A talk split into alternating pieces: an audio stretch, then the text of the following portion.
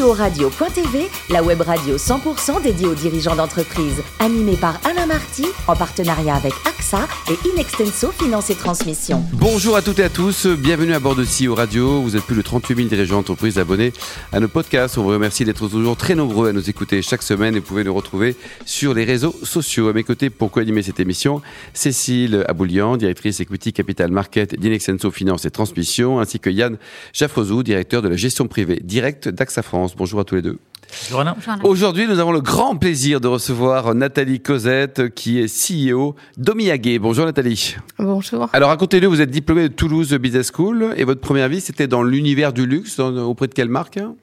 Alors auprès d'une marque euh, qui s'appelait De Boissy, de la maroquinerie made in France, mais Ouais. spécialisée, alors peu connue du grand public parce que spécialisée dans la fabrication de mallettes pour les infirmières et pour les médecins. Et ça, c'était du très haut de gamme? C'était c'était le top, euh, on va dire mondial dans dans cette euh, dans cet univers-là.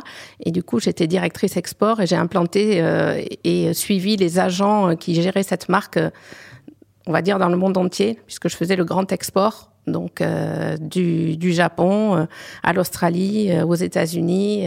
Qu'est-ce qu'elle est devenue cette marque d'ailleurs? Bah, cette marque, elle est, elle a été rachetée, mais elle est, elle est morte, on va dire après, euh, après les, les 35 heures et après, euh, voilà. Bon, il y a des vraies raisons, ça sera peut-être un autre débat un jour. En 2006, euh, changement de décor, de vous rentrer dans l'univers de, de l'objet publicitaire, c'était chez qui? Chez European Sourcing, donc la première euh, plateforme euh, numéro un de l'objet publicitaire euh, en Europe aujourd'hui. Mais moi, j'étais là dès le départ, c'est-à-dire que j'expliquais, par exemple, à, Bic, comment ils allaient pouvoir mettre en avant leur leur fameuse gamme de produits dédiés à l'objet publicitaire sur le web, puisque c'était tout nouveau à, à l'époque, on va dire.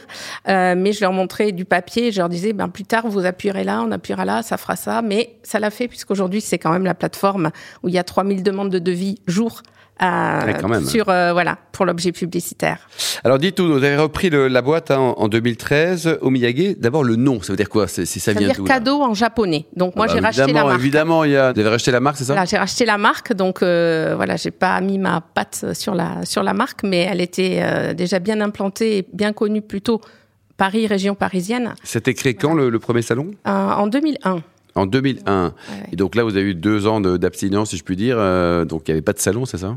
Alors, on a pu faire le salon parce qu'on était, on a été dans la dans la fenêtre euh, des 15 jours de septembre où euh, on a pu faire un salon en 2020, on a pu faire un salon voilà en 2021 euh, grâce aussi aux marques qui nous ont suivis et aux, aux acheteurs qui qui quand même se sont déplacés. Il y avait moins de monde, mais euh, bon, en tout cas, il y avait du monde quand même. hein. Il y avait moins de monde, euh, on va dire, on a perdu, euh, allez, 40% d'exposants, 40% de visiteurs, mais l'équation, elle était quand même euh, là pour qu'il y ait de l'échange, et en tout cas, les gens qui venaient étaient là pour acheter. Et donc c'est un salon de, de l'objet pub et ou du cadeau d'affaires Comment vous Alors c'est pas c'est pas la même chose pour avoir travaillé dans les deux secteurs d'activité, même si ces secteurs sont cousins. L'objet publicitaire, ben, c'est un support qui est fait en grande quantité et principalement euh, en Asie.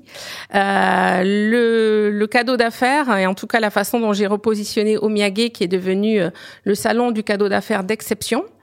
Euh, c'est ce sont des, des marques, uniquement des marques. qui Lesquels, par exemple euh, On peut trouver qui chez vous?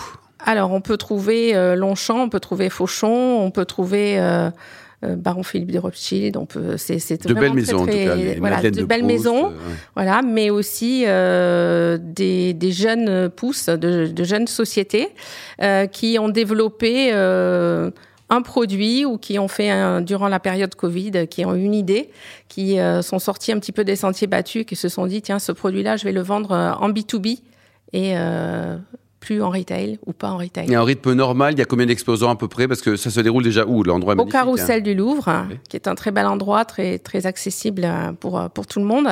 Euh, c'est au mois de septembre toujours parce que c'est la meilleure période pour faire les achats fin d'année, mais aussi tous les projets de l'année qui suit. Oui. Euh, et donc, euh, il y a une centaine. bon, le, rythme de près. croisière, voilà, c'est 100, 110 Et exposants. combien de visiteurs Voilà. C'était en, en moyenne Environ 1500. Ah oui. Il Euh, faut savoir que l'entrée est, est gratuite, mais elle est sur invitation. Ça veut dire que euh, il faut que les personnes soient quand même cooptées et que Qu'elles aient un réel intérêt pour les Voilà, exposants. qu'elles aient un réel intérêt. Il n'y a pas de touristes chez vous. Et Non. On, leur, on téléphone à tous les gens qui demandent des badges pour vérifier que ce soit bien des acheteurs. De temps en temps, il y en a un ou deux qui arrivent à passer quand même les touristes. hein. Oui, mais Mais bon, ça, euh, ça c'est le, Et c'est des le cadeaux d'affaires en ce moment avec toutes les policiers, là, on n'a plus le droit de faire de cadeaux, sinon on va en prison, Nathalie. Non, non, non, il y a, il y a plein, et c'est le retour du cadeau d'affaires. On a besoin de créer du lien. Euh, il y a eu, euh, pendant la période Covid, l'arrêt des séminaires, l'arrêt des team building, de, de pas mal de, de choses. Donc, au contraire, là, il y a un regain euh, pour euh, le cadeau d'affaires, mais pas n'importe lequel. Justement, la marque, le cadeau d'affaires qui va être euh, de façon, qui va avoir une éthique, qui va correspondre à- la société euh, qui va l'offrir et aussi à la société ou aux personnes qui vont le recevoir. Donc il y a juste un- on va dire, euh, un petit peu une déviation euh, pour vers la qualité, ce dont on se plaint pas. Oui.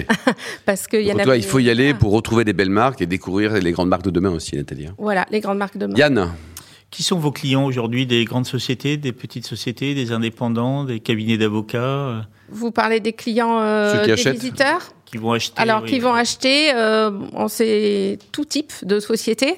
Euh, ça va être euh, la société, euh, voilà, de, de BTP de 80 personnes qui a envie. euh, je prends un exemple récent euh, de, de faire un cadeau pour la Journée de la femme euh, à toutes les, les personnes féminines qui composent Bah, son équipe. ouais. C'était c'était bien sympa. qu'est-ce qu'ils ont acheté alors? Ils ont acheté, euh, il y avait deux oh propositions. Non, non, non, non. Et, euh, ils ont fait appel à notre conciergerie. Donc euh, moi, j'avais proposé euh, des petites bougies de la marque Rituals ou bien des petites plantes euh, de la marque By Charlot, euh, des petits cactus. Et c'est c'est cette dernière marque qui a été retenue. Ça, ça leur a fait bien plaisir. J'ai eu le retour ensuite. Voilà. Yann? Combien d'exposants vous avez euh, aujourd'hui? Donc il y a 110 marques, donc il y a une centaine d'exposants. Et euh, est-ce que la possibilité pour vos clients de rencontrer directement euh, ces marques, c'est bon, c'est un atout fort, mais est-ce que ça vous limite pas dans votre euh, offre du coup de marques que vous pouvez présenter? Non, non, non, parce que le, le marché euh, est euh, à la base un, un peu un peu flou puisqu'il y a des distributeurs, il y a des marques en direct, il y a des marques qui travaillent avec les deux.